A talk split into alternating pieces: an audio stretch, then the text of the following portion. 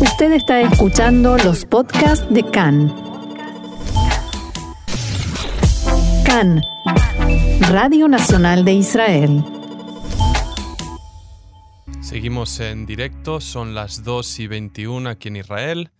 Y tenemos ahora con nosotros en vivo a David Hachuel, presidente de la Fundación Hispano-Judía.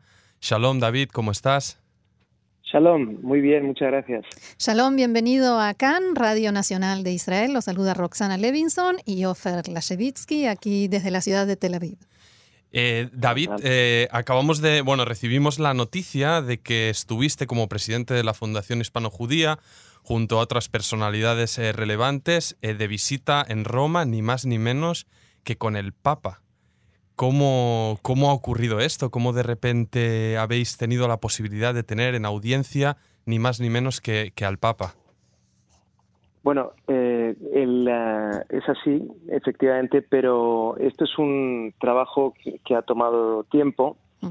porque la Fundación Hispano-Judía tiene ya tres años y medio de vida y es el fruto del esfuerzo de varias personas. Eh, lo primero es, eh, tenemos como objetivo el establecer vínculos muy fuertes entre el mundo judío y el mundo de habla hispana a todos los niveles. ¿no? Nos es eh, fundamental que ese diálogo y que esas actividades se realicen con diferentes confesiones también. Y hemos tenido la suerte que un destacado miembro de nuestro comité asesor, el RAF Isaac Saca de Argentina, el gran rabino sefardí de Argentina, tiene una relación personal, fraterna con el Papa y nos ha permitido pues llevar a cabo otro, otra actividad de la Fundación y gracias a Dios llevamos muchas, ¿no? Pero claro, esta destaca muchísimo porque el pontífice es una persona destacadísima a nivel mundial. Ahora, mm, yo quisiera ir un paso hacia atrás en esto y pedirle que le cuente a nuestra audiencia eh, la Fundación Hispano-Judía, qué objetivos tiene, a qué se dedica, cuáles son las metas que ustedes quieren alcanzar con este, esta labor que realizan. Bueno, nuestra fundación es una fundación que está dedicada, como decía, a que se conozca mejor los mundos judíos y el mundo de habla hispana. Y nuestras metas van, son amplias, eh, la primera de ellas es el establecer un museo judío en el corazón de España, en Madrid, eh, para que sea además un símbolo permanente de ese, de ese conocimiento y de ese encuentro mutuo, que como saben tuvo una fractura hace hmm. cinco siglos, pero que continúa a desarrollarse a lo largo del tiempo, también en las comunidades de la diáspora, en América Latina en particular, en los Balcanes. Y ese diálogo, esa relación nunca terminó, pero tiene ahí una fractura que queremos eh, ir eh, trabajando a través del tiempo. Nosotros desarrollamos proyectos culturales que van desde patrocinar libros, exposiciones, encuentros. Una de las cosas más importantes que hemos hecho en los últimos años ha sido fomentar el establecimiento de la Academia del Ladino eh, desde Israel y que sea parte de la Real Academia Española de la Lengua. Hicimos algo realmente histórico hace unos meses, cuando en diciembre en la Sinagoga de Santa María la Blanca en Toledo establecimos por primera vez un acto en el que se rezó un Kadish eh, después de 630 años. Y eh, lo hicimos además en cooperación con la Iglesia Católica que quiso tener un gesto de, reconciliación también con el mundo judío.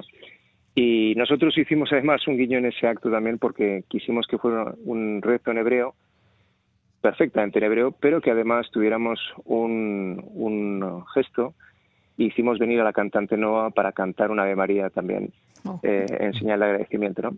Esta es una fundación que se basa en la búsqueda de la empatía y de lo común con otras personas y lo hacemos, como decía, desde el parapeto del mundo de habla hispana y el mundo judío. Eh, claro, la llegada del, del Papa Francisco al Vaticano supone, entendemos, un giro histórico en la Iglesia Católica, donde en el pasado pues, ocurrieron eh, los hechos que ocurrieron respecto, respecto de los judíos. Y no sé si notaste en este encuentro privado con el Papa que esa cercanía que él tuvo en Argentina ya, donde explicó recurrentemente esa cercanía con, con niños de, confesión judía, no sé si este elemento tan personal y especial suyo contribuye a, en cierta medida, reparar eh, las relaciones que en el pasado obviamente fueron eh, difíciles entre la Iglesia y, el judaísmo? Bueno, está claro que las relaciones entre personas son fundamentales en establecer el tono y las formas eh, también entre instituciones. Yo creo que este Papa tiene, desde un punto de vista muy sincero, una relación hacia el mundo judío muy cercana, como decías, por las vivencias que ha tenido en su juventud, también por sus creencias, porque desde nuestra etate, eh, y ya llevamos muchas décadas, ha habido un giro importante en cuanto a la concepción de lo que es la relación entre el mundo judío y el mundo cristiano, basado en que la Iglesia tomó una, una, una óptica distinta a la que tenía durante demasiados siglos y que fueron un sufrimiento para el mundo judío, sin lugar a duda. Eh, nosotros lo que queremos hacer es mirar al futuro y nos alegra muchísimo saber que este Papa tiene esa disposición y esa predisposición que además eh, no solo lo vemos en este tipo de gestos, pero lo estamos viendo también con instituciones católicas con las que estamos trabajando. En España, aquí hay un centro de estudios judeo-cristiano que trabaja de una manera constante, sistemática y muy bien para acercar el mundo católico y el mundo judío. Y, yo creo que el camino se tiene que hacer al andar y lo hacemos las personas. Por lo tanto, sí, este Papa sin duda aporta una cercanía y es impactante eh, la humildad que tiene él también. ¿eh? Es una cosa que nos chocó en positivo a los cuarenta y pico miembros que estábamos a pesar de que es porteño. en esa audiencia. Bueno, yo no voy a entrar en y se lo dice una porteña. Eso no, no entro yo en ese charco, pero realmente nos impactó. Esa sensibilidad, esa humildad, esa manera de acercarse, de dialogar con todas las personas, ese tono de voz muy, muy bajo que también incita a que la gente escuche, mm. eh, realmente creó un clima durante la hora y pico que estuvimos con él de, de una sensación de, de, de equilibrio a la vez como de paz, ¿no? Y mm. nos chocó a todos, realmente en positivo. Ahora, usted le entregó un obsequio y me gustaría que le cuente a nuestra audiencia de qué se trató. Bueno, el obsequio tenía que ser algo que tuviera un, un significado. Y bueno, yo tuve la suerte de continuar el legado de mi padre, que en paz descanse, que durante muchas décadas trabajó también en pro de la relación entre el mundo judío y el mundo no judío y recordando también lo que era separada en su momento. El obsequio es un facsímil eh, de lo que fue la traducción de la Biblia de Alba, eh, traducida por el rabino Moisés Aragel, que provenía de Maqueda, una ciudad importante en el siglo XV, y ah, lo hizo encomendado por don Luis de Guzmán, que era el gran maestre de la Orden de Calatrava, una orden de nobles que en esa época también eh, era muy consciente de lo que estaba ocurriendo en España, pero eh, era una orden dedicada mucho más a un, estilo más liberal, no, eh, no sectaria. Y don Luis de Guzmán se lo encomendó al Raf Aragel con el objetivo de intentar acercar al mundo judío al mundo cristiano para que el bajo clero, que estaba incitando un antisemitismo feroz que duró un siglo antes de la expulsión, pues que con ese tipo de gesto pues se pudiera ver lo mucho que tenemos en común entre cristianos y judíos. Desafortunadamente no fue suficiente esa Biblia eh, en acercar al mundo judío, al mundo católico, pero creo que es un buen símbolo que en todas las generaciones hay gente buena y que todo lo que tenemos que hacer nosotros es trabajar en que se nos conozca y en establecer esos puentes y con favor de Dios las cosas irán mejor. Por lo tanto, ese era un gesto eh, también de agradecimiento a este Papa por esa visión y por esa manera de hacer las cosas.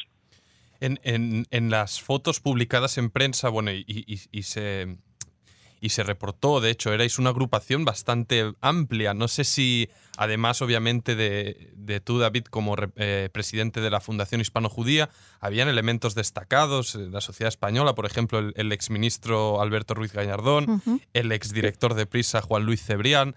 No sé si tenían algún significado especial, si además habían otros asuntos en la agenda, de qué se llegó a hablar además de lo que comentas.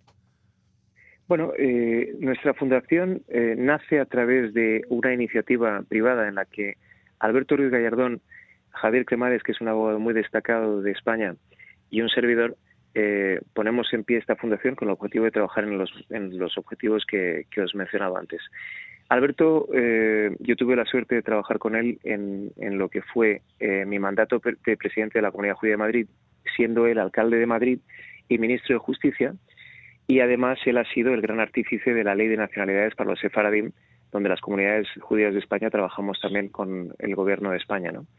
Entonces la relación es muy cercana, él tiene una sensibilidad enorme hacia el mundo judío. Su abuelo salvó a judíos durante la Shoah como embajador en Rumanía, por lo tanto, Alberto es un hombre muy cercano al mundo judío. Y las personas que participaron en este evento eran personas, cada uno por sus propias razones, pero que creen que hay mucho que hacer en esa relación eh, de conocer mejor al mundo judío, sobre todo en España, que ha sido un país muy importante para el judaísmo y el judaísmo para España hasta el siglo XV, XVI, que las cosas que fueron cambiando de una manera drástica y se fueron escondiendo, ¿no? Eh, yo creo que este es un gran momento en el que eh, las personas buscan también a reconectar con una serie de valores y eh, en un mundo global es necesario que se conozcan mejor las culturas que además comparten valores muy profundos en su origen.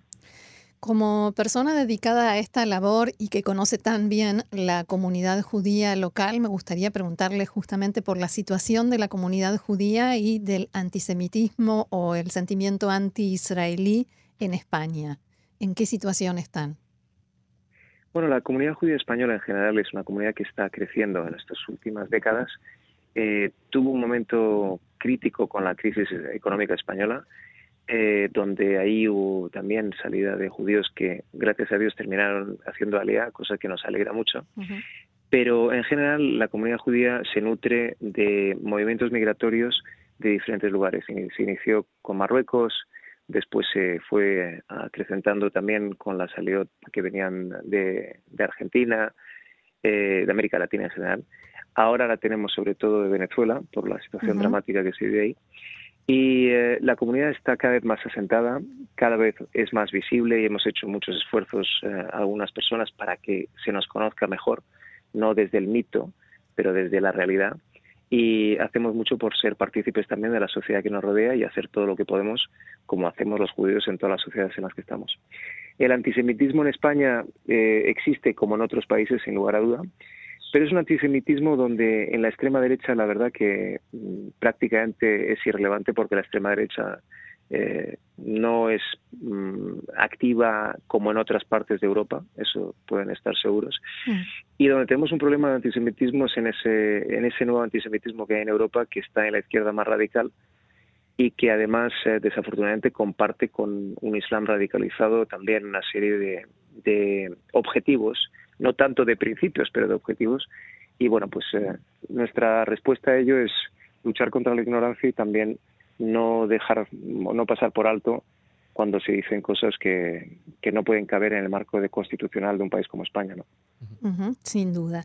Muy bien, señor David Hatchwell, presidente de la Fundación Hispano-Judía, muchísimas gracias por este diálogo, realmente por este aporte aquí a nuestro programa en CAN, Radio Reca, Radio Nacional de Israel.